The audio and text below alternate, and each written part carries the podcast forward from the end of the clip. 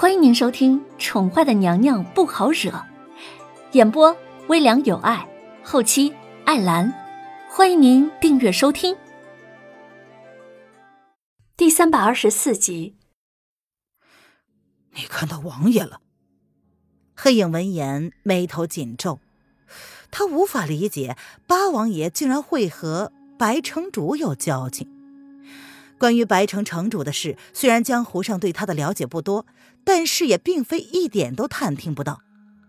主子几年前在谋划吞并黎国跟萧国的时候，便已经让他注意白城的一举一动，所以才会在白城落户，让影玉隐姓埋名的在白城居住着，监视白城堡的动向。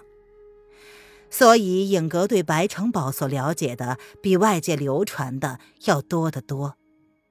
当然，几个月前文彦只身来白城与白城主相见之事，主子也是知道的。所以这一次，主子才会刻意的将文彦调开，让他保护小主子回宫。其实就是不希望文彦到时候因为昔日欠了白城主人情而有所为难。属下并未见到王爷，而是见到他贴身护卫落雾。影玉闻言恭敬的说道。叶轩寒闻言点了点头，表示他已经知道了。朕知道了，你先下去吧。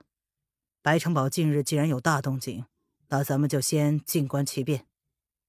他竟然有所预感，这个动静跟他的小野猫脱不了干系。嗯，主子。要不要属下晚上再去查探清楚？闻言，影玉不由得皱了皱眉，他有些担忧这其中会有什么蹊跷。王爷那个人向来放荡不羁，从不将世俗礼仪看在眼里，但跟主子的关系也还算是明朗。若是他就在白城堡里，那么肯定知道皇后的下落。不用，朕明日亲自去拜见那位白城主。叶轩寒闻言，淡淡的拒绝了影玉的提议，心中早已有了自己的主意。不论那个人打什么主意，他都要亲自去会会那个男人。主子，这样会不会太冒险了？黑影闻言不由得皱了皱眉。如今三国眼看都要变成一个国家了，白城的处境已经渐渐的变得很尴尬。此时若是主子出现，只会增加白城主的疑心呢。哼，不用担心，与其偷偷摸摸探听不到任何的消息，还不如光明正大的去见他。叶轩寒不甚满意的将那张纸扔掉，重新写过。黑影不用走近也能猜得出来，上面无非只有一个字：冤。只是这么一个字。主子怎么写也写不满意。从主子重新振作起来之后，便一直如此。这个“冤”字写了不到上千章，也有好几百章了吧？黑影早已经见怪不怪，只有影玉那隆起的眉头，怎么也抚不平的样子。他看着仍在地上的那个苍劲有力的字，眉头不由得深深化作了一个“川”字。属下这就去准备帖子。风影闻言叹了口气，心里顿时明白，明天又将是一场硬仗要打了。哎，风影，公主呢？叶轩寒闻言，像是突然想起什么似的，他叫住了风影，沉默了片刻，才开口问道：“啊，回主子，公主就在白城数十里之外，并没有打算回宫，看方向呢，是去军营了。”风影闻言，连忙应道。通知思月，让他负责保护丽儿。叶轩寒闻言皱了皱眉，沉思了片刻，他放下了手中的毛笔。那个丫头到现在依旧不肯死心吗？啊，凤影明白。凤影闻言点了点头。思月那家伙做事向来是雷厉风行，不会瞻前顾后。不过他听说思月曾经得罪过公主啊，主子这样安排。不知道是不是真的妥当？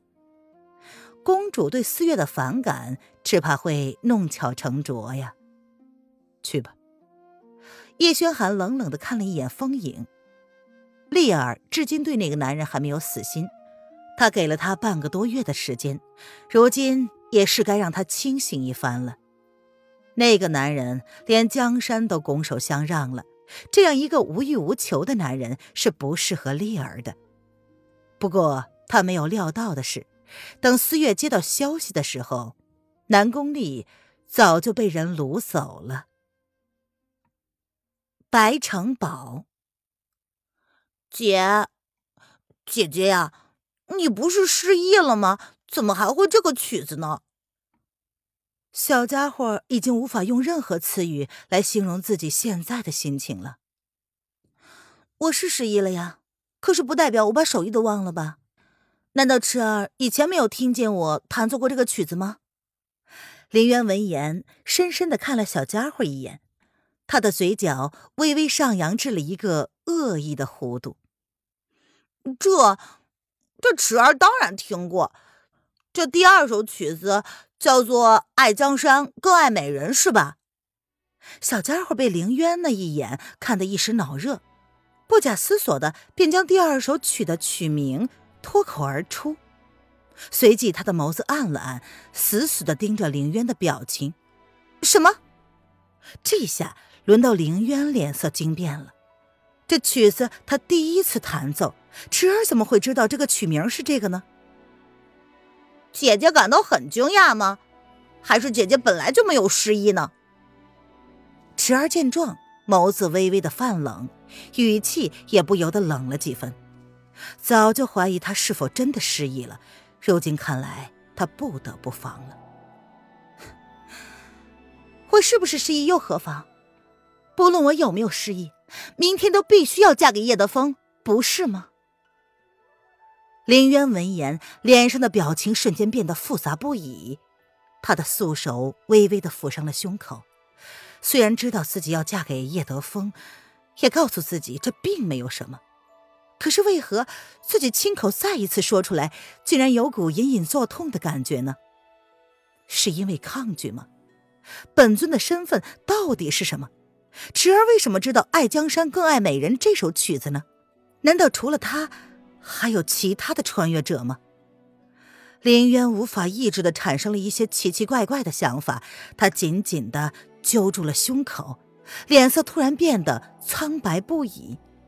池儿本来还想厉声的询问，却突然看见这个女人的脸色竟然唰的一下白了，不由得抓住了她的手腕，有些担心的皱起眉来：“姐姐，你怎么了？”没事儿，林渊只是淡淡的摇了摇头，只是心口悸动的厉害而已。池儿，若是你不相信我真的失忆了，那么，你至少应该可以告诉我这曲子的来历吧？姐姐想多了，这曲子本来就是姐姐自己常常弹奏的，池儿只是关心则乱而已。姐姐好好的休息吧，池儿先回去了。等会儿师傅要来呢。池儿脸色凝重的看了林渊一眼，他放开了林渊的手，确定他只是一时情绪波动太大，并没有什么大碍之后，淡淡的解释了一番，便转身快速的离开了。林渊抚着胸口，看着池儿有些慌乱的脚步，他的唇瓣露出了一个苍白的笑容。他到底是什么人呢？为什么白胜一定要自己嫁给叶德风？林渊抚着古琴，食指又重新附上了琴弦。他闭上眸子，动人的音符从他指尖流转而出，略显苍白的红唇也微微的起了开来。琴音突然断了。林渊双手撑在琴弦上，胸口上那股痛意越发的深刻，痛得让他几乎不能自已。小姐，小姐，你怎么了？希儿见少主一脸凝重的快速离去，心中便有不好的预感。他却发现林渊竟然一脸苍白、冷汗连连的样子，不由得也慌了。痛！林渊揪紧了胸口，衣服早已被他自己揪成了一团。